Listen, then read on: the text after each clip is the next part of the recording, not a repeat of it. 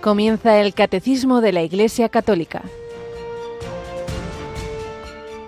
Un programa dirigido por el Padre Luis Fernando de Prada.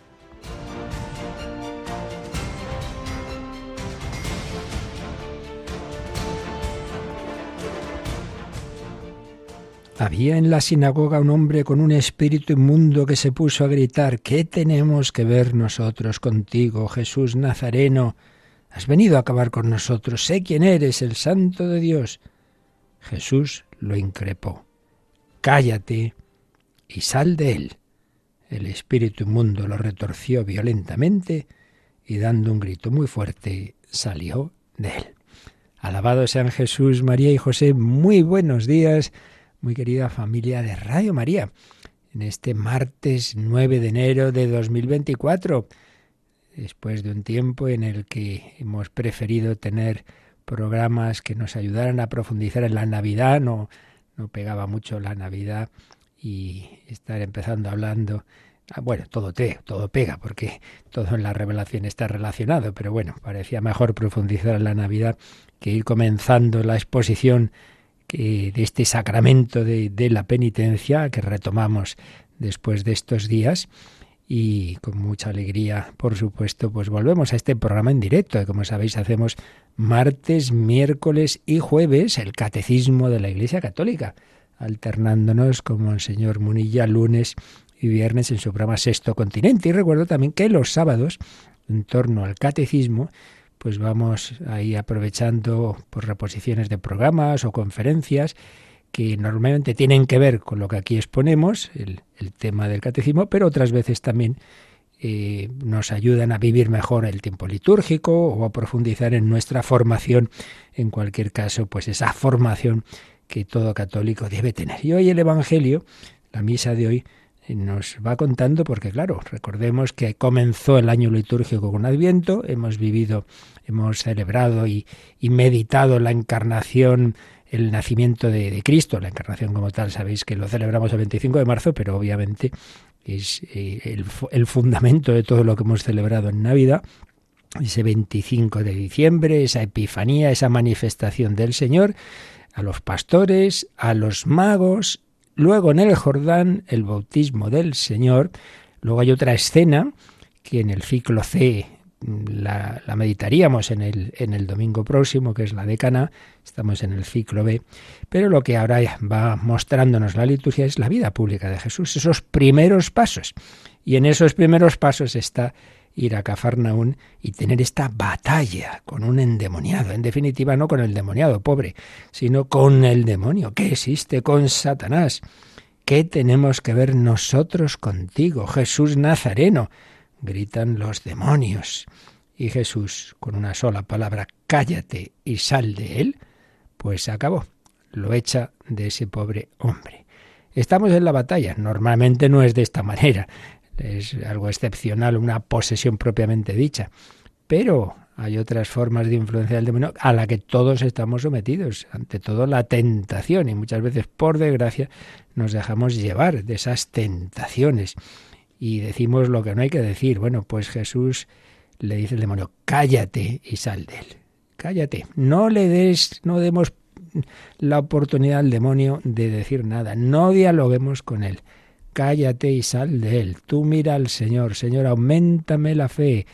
Oración, ayuno, sacrificio, caridad son nuestras armas, sobre todo los sacramentos y particularmente el que estamos comenzando a ver, el sacramento de la penitencia, por supuesto, siempre el sacramento rey al que dedicamos tantos meses, la Eucaristía. Pues nada, en este año nuevo vamos a ir después de haber tratado el sacramento de la Eucaristía, hemos entrado en los sacramentos de curación.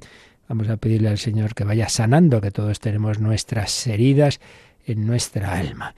Y aquí nos va a acompañar en este, en este primer programa en directo del Catecismo Mónica Martínez. Buenos días, Mónica. Muy buenos días, Padre Luis Fernando. Aquí tengo las tiritas preparadas para curar las heridas. sí, sí.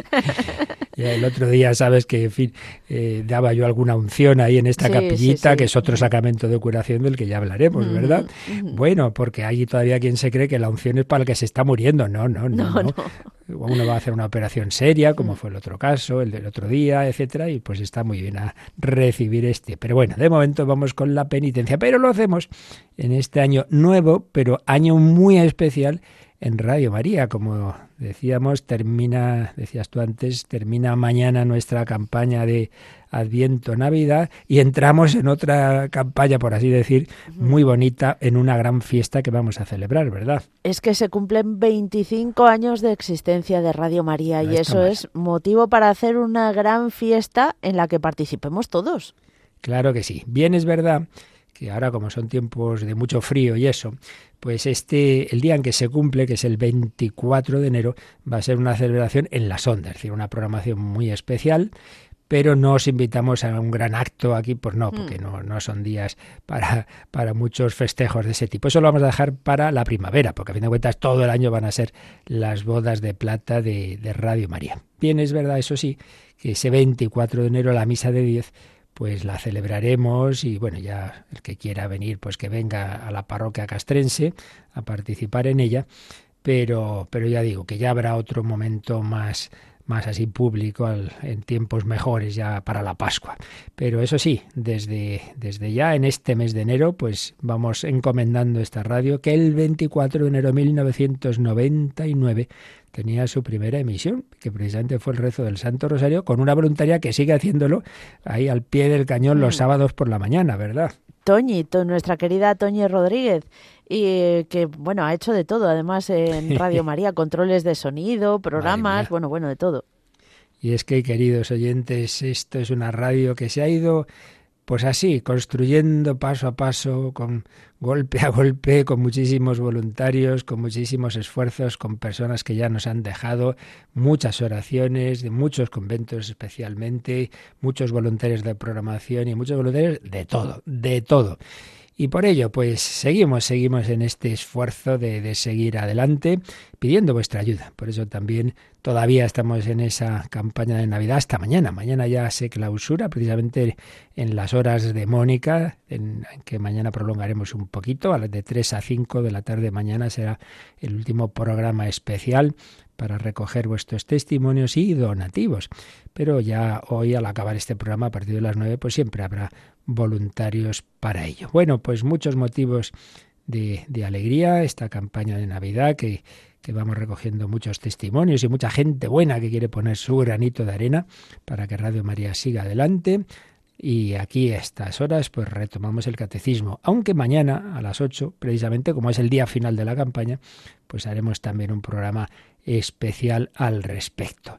Sin más, vamos a retomar ya la fase final de esta obra Historia de una familia, una escuela de santidad del padre Esteban José Piat, que nos pone ese modelo precioso, maravilloso de la familia de Santa Teresita del Niño Jesús, y nos habíamos quedado ya, pues el padre ya viudo, con sus cinco hijas, habían entrado ya las dos mayores en el Carmelo, y estábamos con la historia de la vocación de la pequeñita, que ya le había dicho a su padre que quería ser carmelita, que él humanamente le costaba, pues era su niña preciosa, pequeñita, y pero por otro lado, como era un hombre de Dios, no solo no se opuso, sino al revés, ayudando para que la dejaran entrar cuando ya quería, jovencita. Qué maravilla. Pues vamos a seguir conociendo esta historia y pedimos a todos vuestra vuestra oración en este en estos inicios de este año unos por otros y por esta radio para celebrar como Dios quiere ese cumpleaños, esos 25 años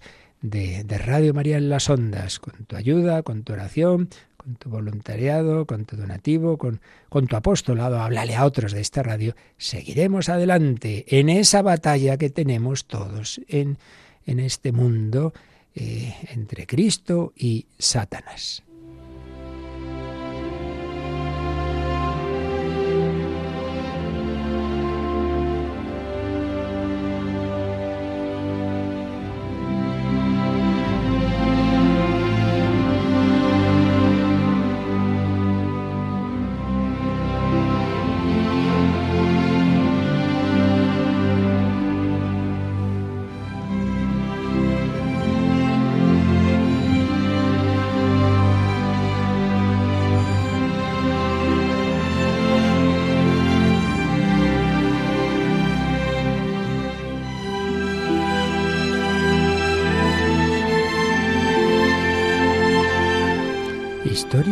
De una familia, una escuela de santidad.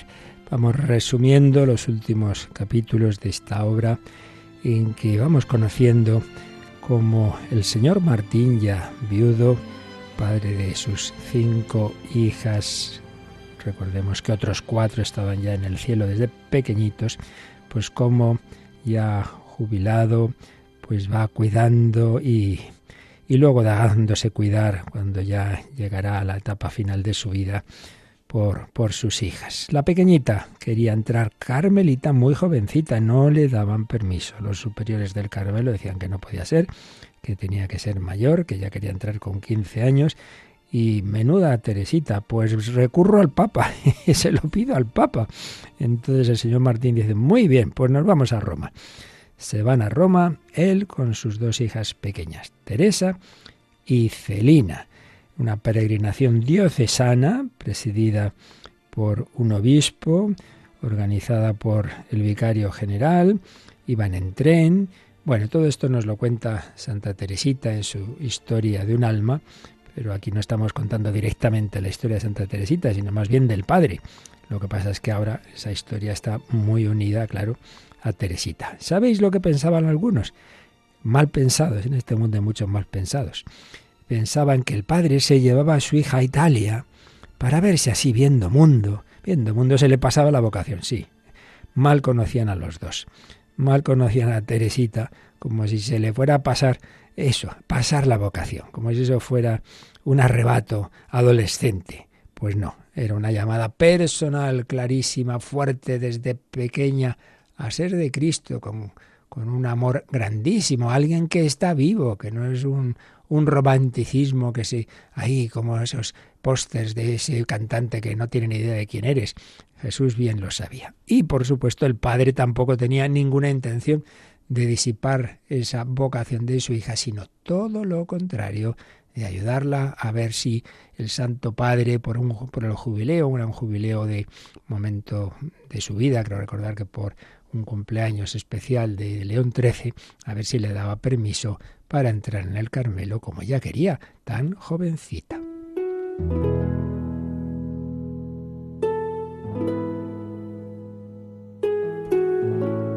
Todos los peregrinos se reunían en París, ahí tiene, tienen algún día, visitan, como no, la iglesia de Nuestra Señora de las Victorias, donde a la que había encomendado don Luis la, la salud de su pequeña Teresita cuando tuvo aquella extraña enfermedad de la que la curó la sonrisa de la Virgen, la Virgen de la sonrisa. Y Teresita sintió en ese santuario que en efecto, que eso no había sido una imaginación, que había sido la Virgen María la que la había curado. Qué maravilla. Bueno, pues se van al tren y ahí te experimentan también, como pasa hoy día, que cuando hay peregrinaciones se mezclan muchas cosas y no todos los que van van con auténtico espíritu de peregrinos. En un momento dado, eh, Luis Martín dice, hombre, yo creo que debemos rezar un poco más, ¿no? Eh, esto es una peregrinación y, claro, ya hubo algún alguno que, en fin, con mala educación. Por fortuna quedan pocos fariseos. El padre no dijo una palabra, no se defendió aceptaba las humillaciones y que le dijeran lo que fuera. Y para Teresita también fue un descubrir algo que ella no imaginaba. Pues claro, ella, para ella el sacerdote, pues eso, es el representante de Cristo y ya está. Pero claro, conviviendo varios días con varios sacerdotes veía que, bueno, los había muy santos y otros no tanto. No es que viera nada como tal escandaloso o pecaminoso, no. Pero bueno, vio que en efecto no, no todos eran tan fervorosos como ella hubiera mm, imaginado. Pasan por la Santa Casa de Loreto, mucha devoción, la, la, Casa de la Virgen, y por fin, pues llegan a Roma. Estamos en un 13 de noviembre. Roma, Roma, para un católico católicos franceses, don Luis ya había estado, pero evidentemente sus hijas no. Por Roma es, es mucho. Eh, van a la iglesia de San Andrés del Efrate. En esta iglesia de los franciscanos había ocurrido un hecho portentoso que aquí Radio María hemos cantado alguna vez. Un 20 de enero de 1842, un judío ateo, Alfonso de Ratisbona, se había convertido de manera milagrosa, había tenido una visión de la Virgen de la Medalla Milagrosa, que una persona, un amigo suyo, le había pedido por favor que la llevara, aunque él fuera ateo y todo lo que quieras, pero usted hágame el favor, lleve esto y, y todos los días rece no sé qué, y bueno, le hizo caso, por, por no decir que no al amigo, y mira tú, pues ahí se le manifestó la Virgen María. Las visitas habituales, cuenta especialmente Teresita la visita al Coliseo, pues lo que significaba, pues decir, oh, aquí murieron muchos cristianos. Teresa y Celina se escapaban a veces, no siempre cumpliendo las indicaciones que se veían ahí, no entrar por aquí, no entrar por allá, se escapaban y bajaron a la arena a besarles arena, donde ellas pensaban, uy, aquí ha habido sangre de mártires. Y don Luis no le importaba, veía la audacia de sus hijas y todo eso pues le, daba la alegría de ver esas hijas que tenía pues con tanto amor, con tanta fe. Y ya iba a llegar la audiencia pontificia, ¿qué iba a pasar ahí? Bueno, pues eso ya lo dejamos para el siguiente día. Un padre con esas dos hijas en peregrinación a Roma, buscando que su tesorito, su hija pequeña, todas sus hijas las quería un montón, pero claro, esta era la pequeñita, eh, con especial cariño, pues no se la quería guardar para él, sino entregársela al Señor. Pues pidamos que todos los padres de familia también ayuden a sus hijos a lo realmente importante, el camino de la santidad.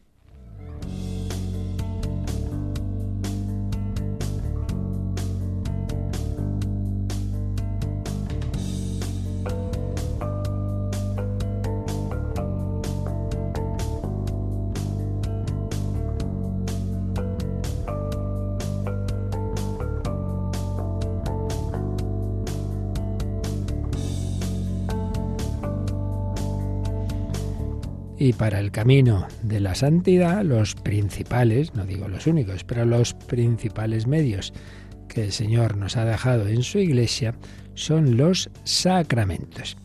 Entonces recordemos que en esta exposición que a lo largo de los años vamos haciendo, sin prisa, pero sin pausa, como se suele decir, de la doctrina católica, en el carisma de Radio María es muy importante el catecismo, porque lo esencial está aquí. Y luego, bueno, pues hay muchas otras cosas que se pueden decir y, matices y tal, pero bueno, eso ya lo dejamos para programas especializados. Aquí vamos a lo esencial, lo que debemos conocer para vivirlo, claro, no para hacer elucubraciones teológicas que no van a ningún lado. Y esa síntesis de la doctrina católica que hace el catecismo, recordemos que está en cuatro grandes bloques. El primero, lo que creemos, el credo, es la parte más larga fuimos viendo a lo largo de los años. El segundo, la liturgia y particularmente los sacramentos. El tercero, todo eso que creemos y celebramos es para vivirlo en el día a día, porque el cristianismo no es un espiritualismo, no es solo para rezar, es para vivir la vida ordinaria en todas sus dimensiones de la vida humana y es la moral, la tercera parte.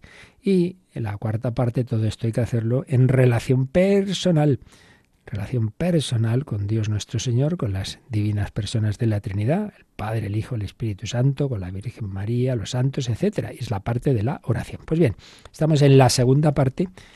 A su vez, cada parte tiene dos secciones. Una primera como de, de fundamentos generales, que en esta parte pues fue ver qué es la liturgia, qué son los sacramentos en general, y una segunda parte, como ya más concreta, que es en particular cada sacramento. Entonces, los sacramentos, los siete sacramentos, se pueden clasificar de varias formas. La clasificación más habitual y la que sigue el catecismo es sacramentos de iniciación, de curación y sacramentos al servicio de la comunidad que ya presuponen una cierta madurez. No, no son para, para niños ni adolescentes. Sacramentos de iniciación, como vamos entrando en la vida de la Iglesia. Bautismo, confirmación y Eucaristía. Este es el, el bloque que hemos terminado hace pues, eh, poco tiempo. Esos sacramentos de iniciación. Sobre todo nos detuvimos en la Eucaristía. Luego, sacramentos de curación, que es donde estamos entrando ahora.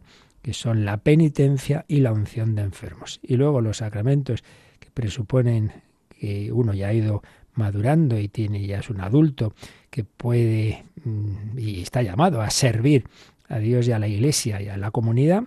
Y para esas posibles vocaciones hay dos de ellas, el matrimonio y el orden sacerdotal, que tienen un sacramento, que son esos, el sacramento del matrimonio, el sacramento del orden. Pero bueno, estamos empezando el, el segundo grupo de sacramentos, los de curación. Los de curación. Ya hablamos un poco en general de, estos sacramentos y estamos entrando en el primero de ellos, el sacramento de la penitencia o reconciliación u otras formas, otros nombres que iremos viendo enseguida. Pero primero vamos a releer el primer número que se dedica ya en particular a este sacramento, que ya lo vimos, ya lo comentamos, pero para retomar ahí la explicación. Es el número 1422 que, como en otras muchas ocasiones, esta simplemente es una cita tal cual del punto 11 de la Lumen Gentium, la primera y principal constitución del Concilio Vaticano II. Relemos este número, Mónica. Los que se acercan al sacramento de la penitencia obtienen de la misericordia de Dios el perdón de los pecados cometidos contra Él y al mismo tiempo se reconcilian con la Iglesia, a la que ofendieron con sus pecados. Ella les mueve a conversión con su amor, su ejemplo y sus oraciones. Bueno, pues es un, un, primer párrafo que nos da una visión de conjunto. Es un sacramento por el que recibimos de quién? De Dios y en concreto de su misericordia, que recibimos de la misericordia de Dios, el perdón de los pecados que hemos cometido contra Él camino ordinario, no el único, ya lo recordaremos, pero el camino ordinario y, el mejor que Dios nos ha dejado en la Iglesia para perdonarnos los pecados que hemos cometido contra Él es este sacramento. Pero no hay que olvidar que siempre hay dos dimensiones en la vida humana y cristiana. La relación con Dios, que es la relación fundante, el ser humano está hecho por Dios y para Dios, y mientras no esté centrado en Él, algo va mal. Si la relación fundamental del hombre, que es la relación con Dios, no va bien, pues todas las demás quedan heridas, quedan tocadas. Pero está esa otra dimensión, claro, no somos islas, no caemos del cielo, somos miembros de una humanidad, de una comunidad, de una iglesia. Y por eso todo pecado ofende a Dios, pero hace daño a la iglesia también. Hago daño a mí mismo y hago daño a los demás aunque yo no lo pretenda como tal siempre, porque el que sube ayuda a subir a todos y el que baja, baja a todos también. Por eso también el perdón no solo es el perdón de Dios al que he ofendido, sino también la Iglesia le pido perdón. Y en este sacramento pues ocurren las dos cosas a la vez, el perdón de Dios y la reconciliación con la Iglesia. Y además la Iglesia nos ayuda, nos da su gracia, nos mueve a conversión con su amor, su ejemplo y sus oraciones. Este es el número introductorio a todo lo que va ahora a explicarnos el catecismo sobre este sacramento y lo va a hacer en, varias, en varios apartados. Primero los nombres diversos de este sacramento, no simplemente por un nominalismo, por una erudición de nombres, sino porque cada nombre nos va a dar un matiz de la gran riqueza de este sacramento. También lo hicimos así en la Eucaristía, vimos los, muchos nombres de la Eucaristía. Nos preguntaremos después por qué, si el, primer sacramento que perdona los pecados es el bautismo, ¿por qué otro sacramento de reconciliación después del bautismo? Hablaremos de la necesidad de la conversión de los que ya se supone que nos hemos convertido al bautizarnos. Bueno, pero veremos que siempre hay que estar en estado de conversión. Hablaremos de la actitud de fondo, la virtud y, lo que implica esa conversión, que es la penitencia. También de diversas formas de penitencia en la vida cristiana. Y después de todo este trasfondo, digamos, teológico, espiritual, de conversión, de penitencia, pues entonces ya nos iremos a ya en cómo eso se vive en este sacramento el sacramento de la penitencia y la reconciliación. ¿Cuáles son los actos del penitente? que tenemos que hacer cuando vamos a confesarnos. ¿Quién puede darnos este sacramento? El ministro de este sacramento. ¿Qué efectos tiene este sacramento? Y luego ya dos apartados finales, uno sobre las indulgencias y otro sobre las formas litúrgicas de celebrar este sacramento. Como veis, un panorama bastante amplio, que aunque no va a ser tanto como lo que vimos en la Eucaristía, pero en fin, un sacramento que nos va a dar mucho de qué hablar y muy práctico, claro, porque aquí siempre surgen muchas dudas, aunque ya os digo de antemano que hay cierto tipo de dudas que ya me veo venir. Oiga, ¿y esto, si yo hago esto, hago lo otro, esto es pecado, esto no sé qué? Y hay muchas de esas preguntas, como siempre digo, que son ya para hablar con, con tu confesor, con tu sacerdote. Aquí podemos decir criterios generales, pero yo no puedo decirle a una persona en concreto pues lo que hace, lo que deja de hacer, hasta qué punto eso se puede ser más grave, menos, en general sí, pero, pero en particular cada uno pues eso ya es un tema de un trato más personal. Pero bueno, vamos a lo nuestro ahora, que es entrar en el primer apartado. Pero antes de ello, vamos a leer una, voy a sintetizar una síntesis a su vez, que en una obrita que nuestro amigo y, y voluntario también de Radio María, el padre Pablo Cervera, como sabéis, es redactor jefe de la revista litúrgica Magnificat, hace años pidió a bastantes obispos un comentario al credo y a los sacramentos, pues así breves, cada obispo hacía el comentario de un, apartadito, y el sacramento de la penitencia, en esta obrita se llama La belleza de la fe, lo hizo Monseñor José Rico Pavés, gran teólogo, que siendo profesor, etcétera, luego pues lo, le pidió el, el, Santo Padre ser obispo, y, pero no deja de ser un gran teólogo. Y entonces aquí tiene un capitulito sobre este, este sacramento y vamos nosotros a, a, a, leerlo así sintetizado, que nos da una visión de conjunto de lo que luego iremos viendo poco a poco. Pero antes de ello,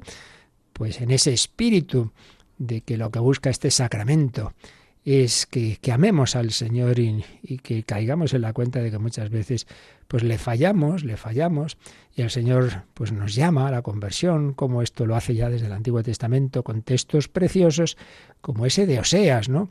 Conozco tu conducta, pero pero mm, te has, sí, me querías, pero me has abandonado, y pero yo te llevaré al desierto, en fin, todo esto está cantado preciosamente por un par de jóvenes en esta canción que vamos a tener ahora como momento de meditación para que recordemos que todos estamos siempre llamados a la conversión.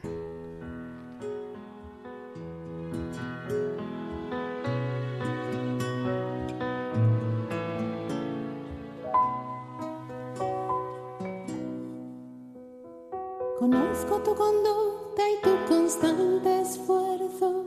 Has sufrido por mi causa sin sucumbir al cansancio, pero tengo contra ti que has dejado enfriar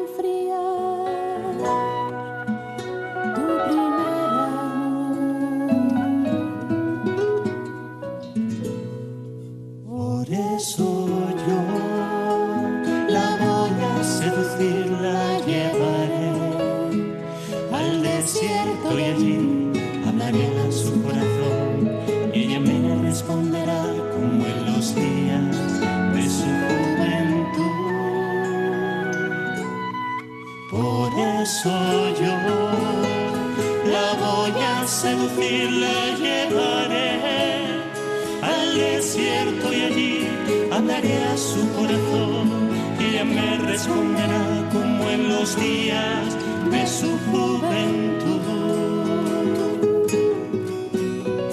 No se te llamará jamás abandonada, ni a tu tierra se dirá, jamás la desolada, pues ya ve, se complacerá en ti, y tu tierra será desposada.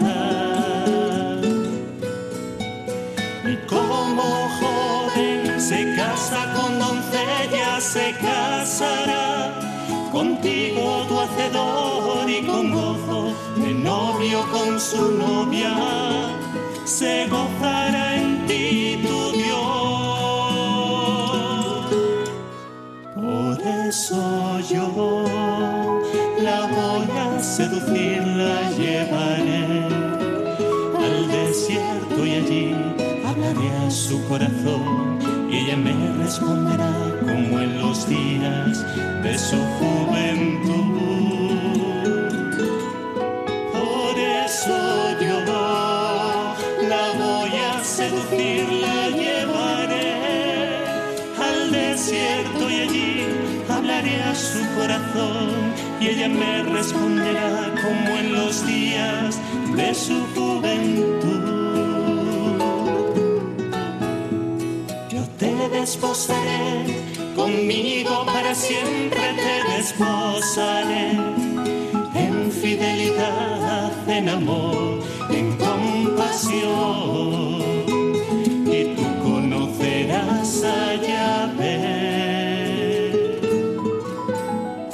Ensancha el espacio de tu tienda, tus clavijas asegura, no te detengas, pues tus hijos heredarán naciones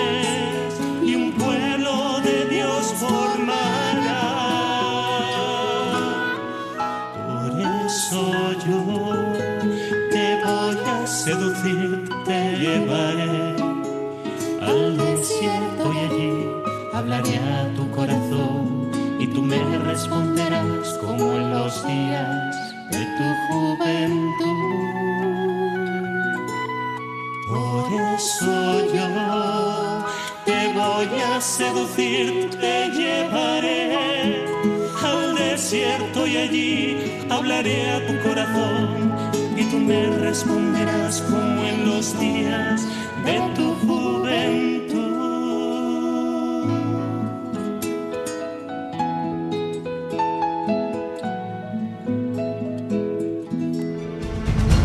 Descubre la fe de la Iglesia a través del Catecismo de 8 a 9 de la mañana, de 7 a 8 en Canarias, en Radio María.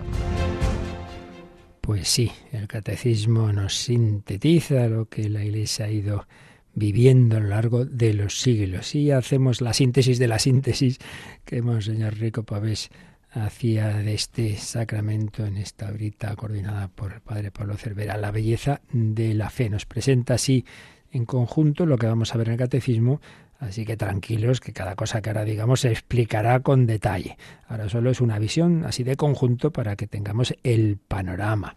Algo ya vimos en días anteriores, pero en primer lugar hay que recordar que esto yo creo que nos, nos da mucho consuelo, que en el credo, en el credo, donde profesamos la fe en Dios Padre, Dios Creador, Dios Hijo, Dios Redentor, la encarnación, lo que hizo nuestro Señor Jesucristo, Dios Espíritu Santo, la Iglesia. Y en ese credo tenemos un artículo que en su día explicamos, que es creo en el perdón de los pecados. Digo que esto es muy consolador, porque hay veces, uno lo ve, yo lo veo como sacerdote, pues muchas veces hay personas, no, Padre, yo, Dios me perdonará, yo no me puedo perdonar, pero ¿cómo que no te puedes perdonar? No, no, es que esto que dice, creo en el perdón de los pecados, por favor, créetelo que Dios perdona como al modo de Dios. Y el modo de Dios no es el nuestro. Bueno, sí, vale, te perdona, pero en fin, esto queda ahí ya para siempre. No, no. Dios perdona, olvida y rehace. Y la, la prueba es un montón de santos en la historia que han sido un desastre y a pesar de todo, pues Dios los ha transformado y, y, una segunda etapa de su vida, madre mía, quien hubiera imaginado, ¿no? Pues que este elemento de cuidado que fue Agustino, que fue Íñigo de Loyola, pues luego sería el santo que ha hecho tantísimo Dios a través de él en, la iglesia, ¿no? Creo en el perdón de los pecados. Eh, no se refiere solo a este sacramento, sino en general, ¿no? Ese poder que Cristo ha confiado a su iglesia para continuar en la historia su ministerio de misericordia, esa misericordia de Jesús con los pecadores que con los que se iba encontrando en la misma cruz, ¿no? El que llamamos el buen ladrón. Sí, ministerio de misericordia, mediante el cual los hombres son reconciliados con, con Dios y en él entre sí.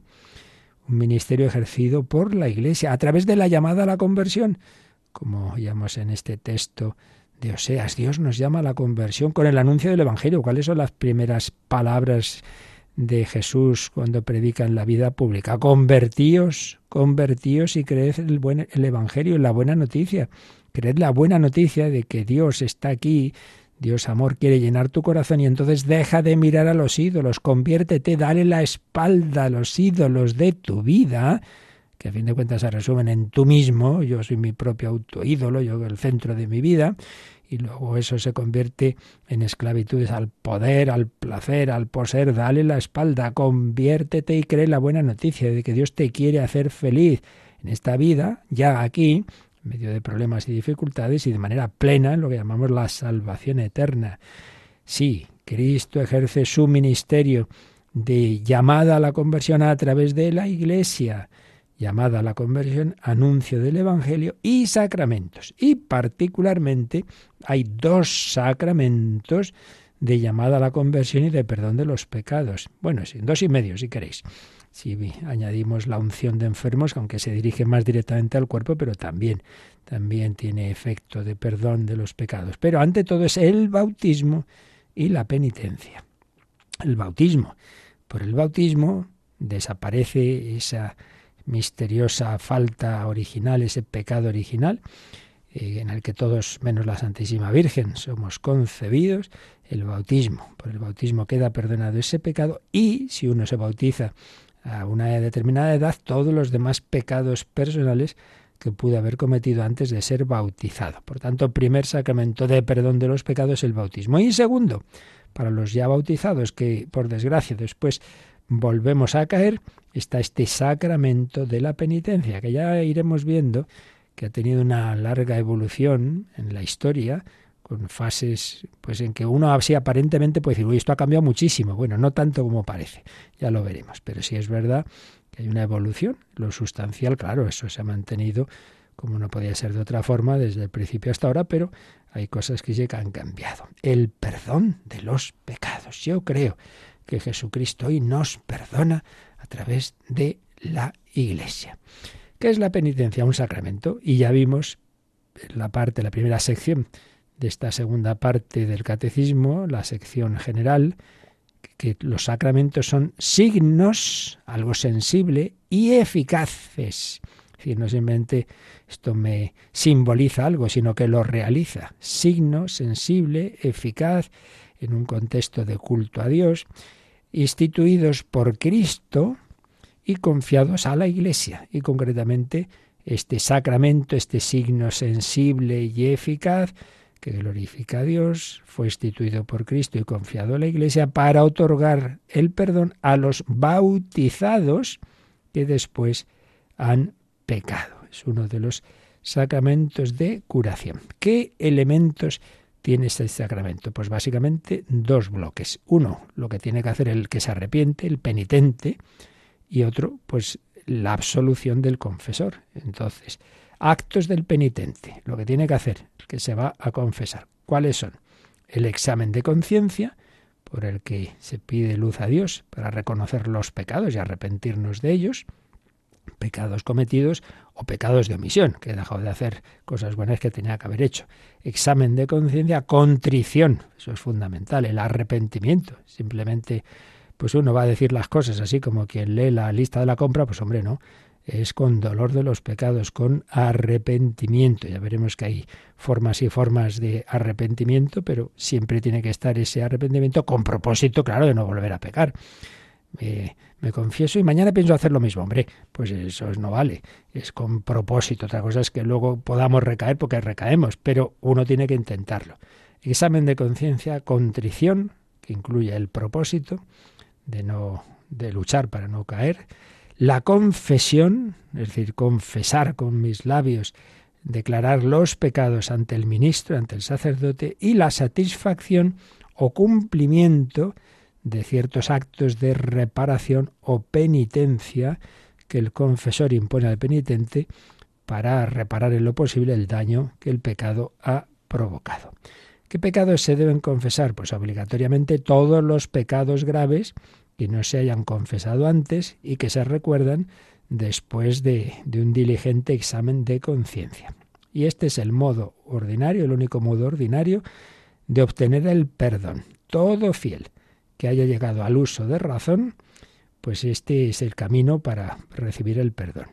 Y dentro de los mandamientos de la Iglesia, que son como líneas pedagógicas que la Iglesia dice, bueno, vamos a poner un mínimo mínimo, igual que vimos con la Eucaristía, el mínimo mínimo, ¿no?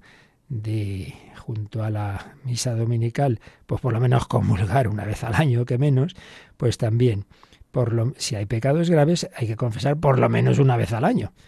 Y, siempre que uno quiera comulgar, pues si tiene pecados graves, también debe confesar antes.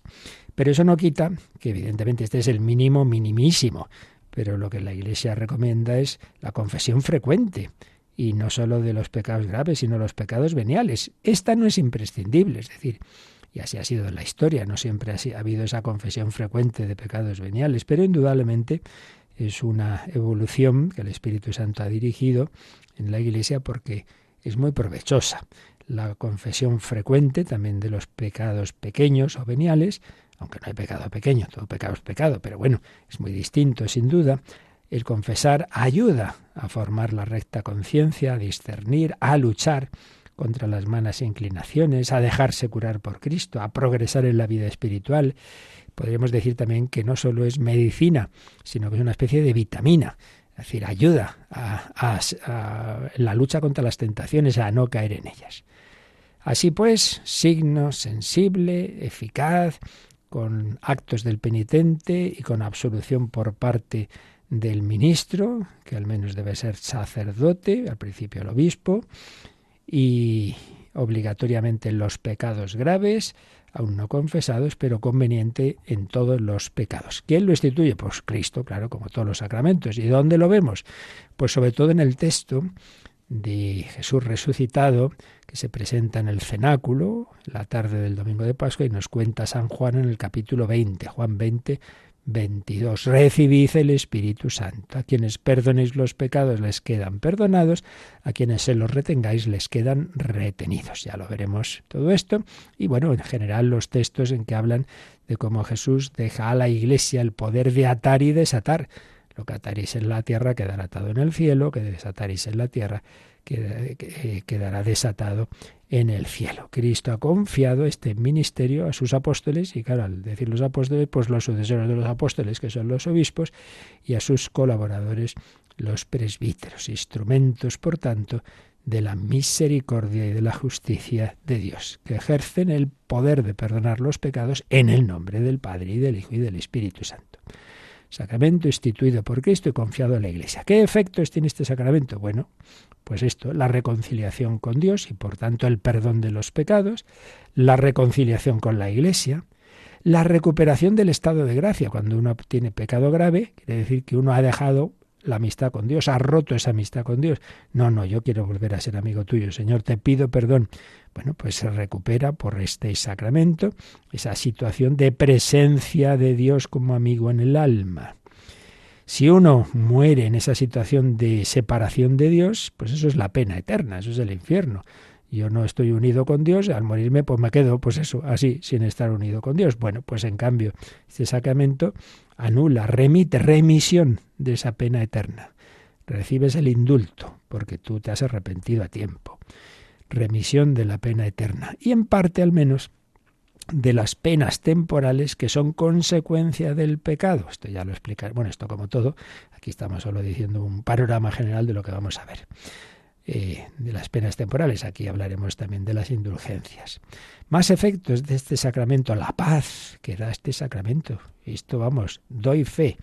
Doy fe por mí mismo como penitencia, y, pero especialmente como confesor de, de ver milagros, ¿no? De lo que hace este sacramento en las almas. La paz, la serenidad de conciencia, el consuelo del espíritu, el aumento de la fuerza espiritual para ese combate cristiano en el que todos estamos una maravilla. Y cómo, pues, este sacramento también va quitando esas penas temporales merecidas por los pecados ya perdonados en cuanto a lo que llamamos la culpa, pero ahí entra también el tesoro de los méritos de Cristo, de la Virgen y de los santos a través de las indulgencias.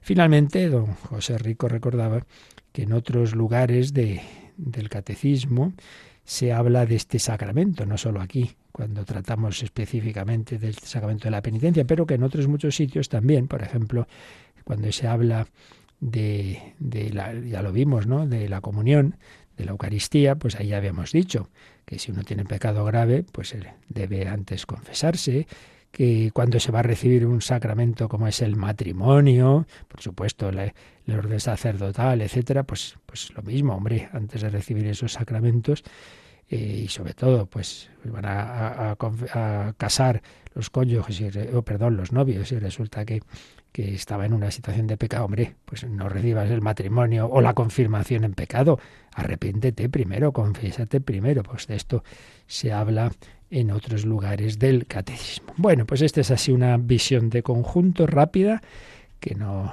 no ahora no, me preguntéis de cada cosa que hemos dicho porque se irá explicando, todo esto se irá explicando.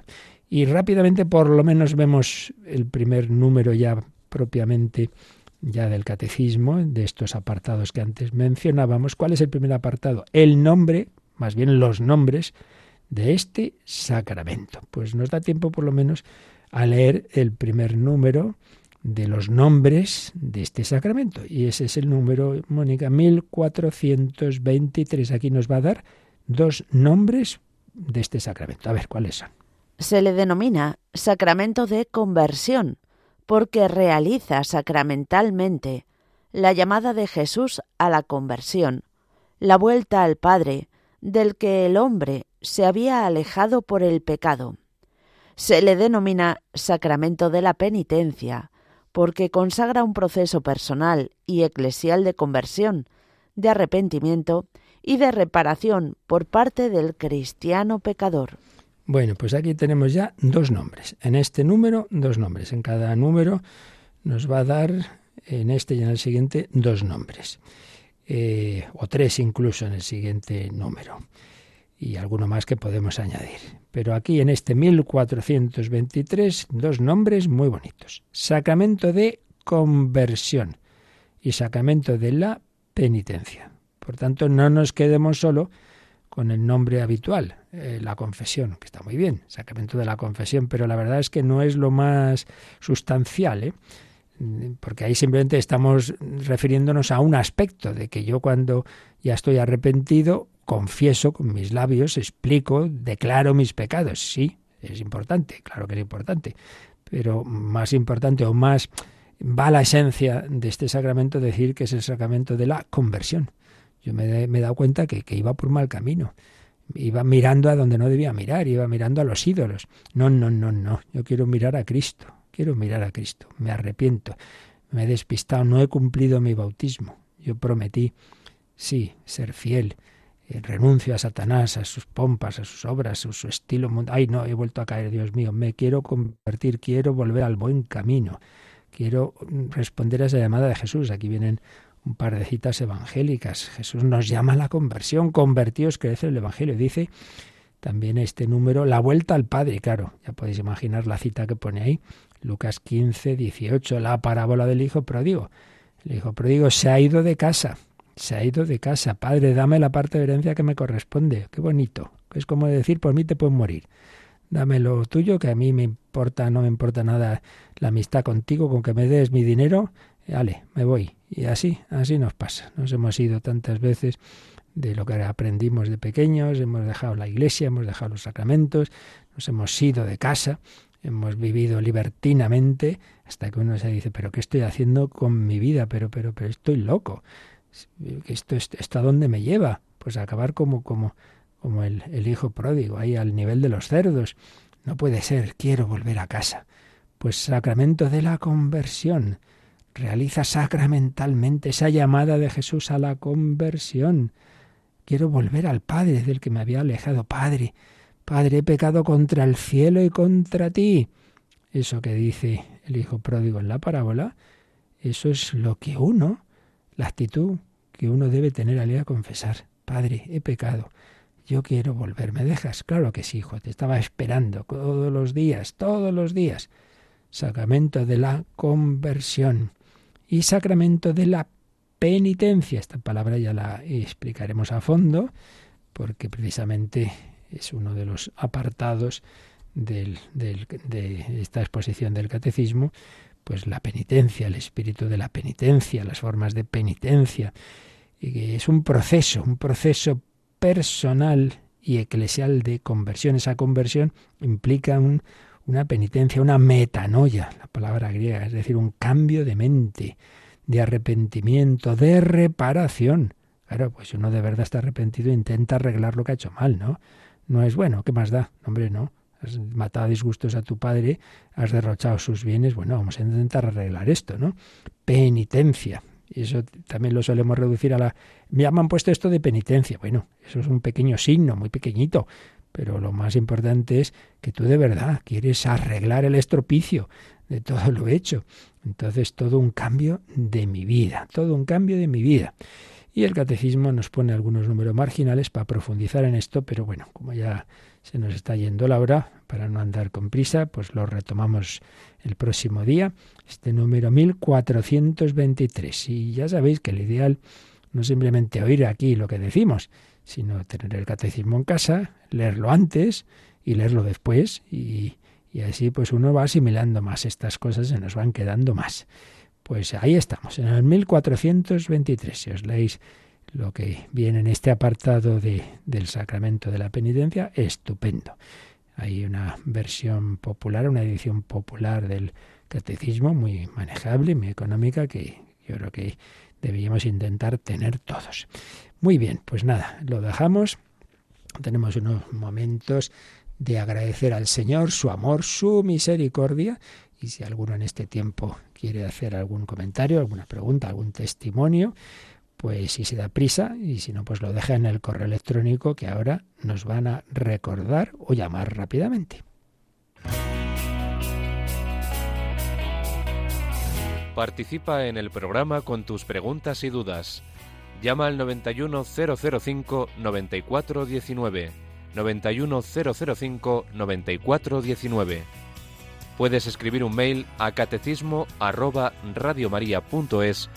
o escribirnos un mensaje al teléfono de WhatsApp 668 594 383 668 594 383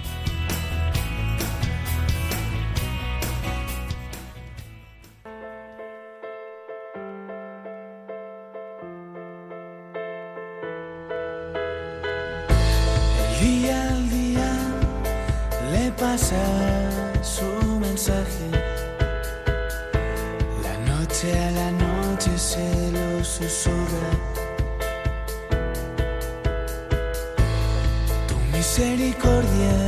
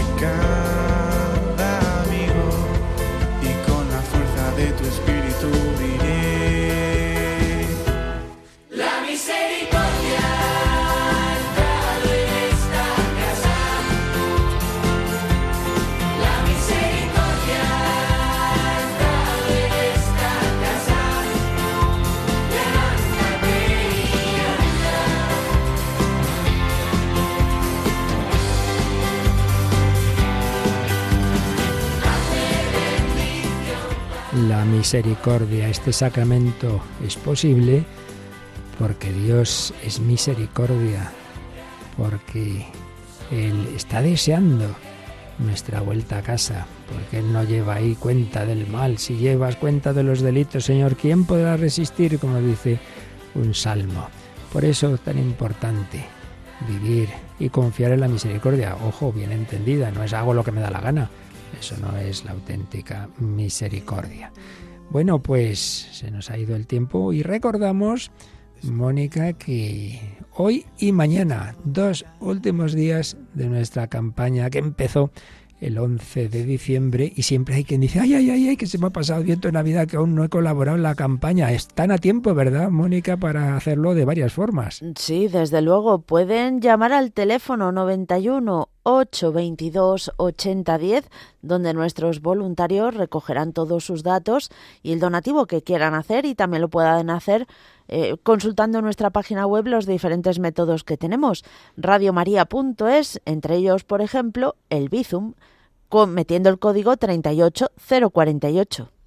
Así es, la llamada de teléfono esperad a las 9 porque todavía de pobres míos, menuda paliza llevan en este mes desde el 11 de diciembre un montón de horas y todavía no se ha puesto ninguno al teléfono, pero a partir de las 9 habrá alguien que atienda vuestra llamada en ese 91 822 8010. Pero lo que siempre está abierto, claro, salvo cuando se nos cae, que también pasa de vez en cuando, es nuestra web radiomaria.es y en efecto hay una pestaña donativos donde vienen muchas formas de hacer vuestro donativo en la misma página web, un formulario para ello, pero también vienen los números de cuenta, quien quiera hacer una transferencia, ahí los ve, lo puede hacer por internet o ir luego a la agencia bancaria. Eh, ahí viene también que se puede hacer a través de tarjeta de débito o crédito. Quienes en ella tienen el sistema PayPal, pues también está habilitado. Y, bueno, otras formas más tradicionales y la más reciente, que es ese Bizum que decía Mónica, que tiene, tenemos el código 38048. Pero lo más sencillo, el teléfono, y ahora ya sí, ahora ya por lo menos ya tenemos uno o dos personas en ese 91 822 8010, dos últimos días. Hoy pues os invitamos desde ya, sobre todo los que no, no pedimos, madre mía, cuánta gente repite una y otra vez su donativo y agradecemos, pero sobre todo los que no lo hayan hecho, y no solo en esta campaña, sino quizá nunca. Bueno, pues tu primera vez en el año de las bodas de plata de Radio María, estás a tiempo ahora de hacer ese que puede ser un donativo pequeñito, pero lo importante es que nadie mire a otro lado. Que para que esto siga adelante, para que sigan existiendo estos programas, hace falta la ayuda de todos. Cada hora de emisión es una pasta que nos cobran por todos lados. Pedimos vuestra ayuda, pero sobre todo vuestra oración. Y el Señor nos da ahora su bendición. La bendición de Dios Todopoderoso, Padre, Hijo y Espíritu Santo, descienda sobre vosotros. Alabado sea Jesucristo.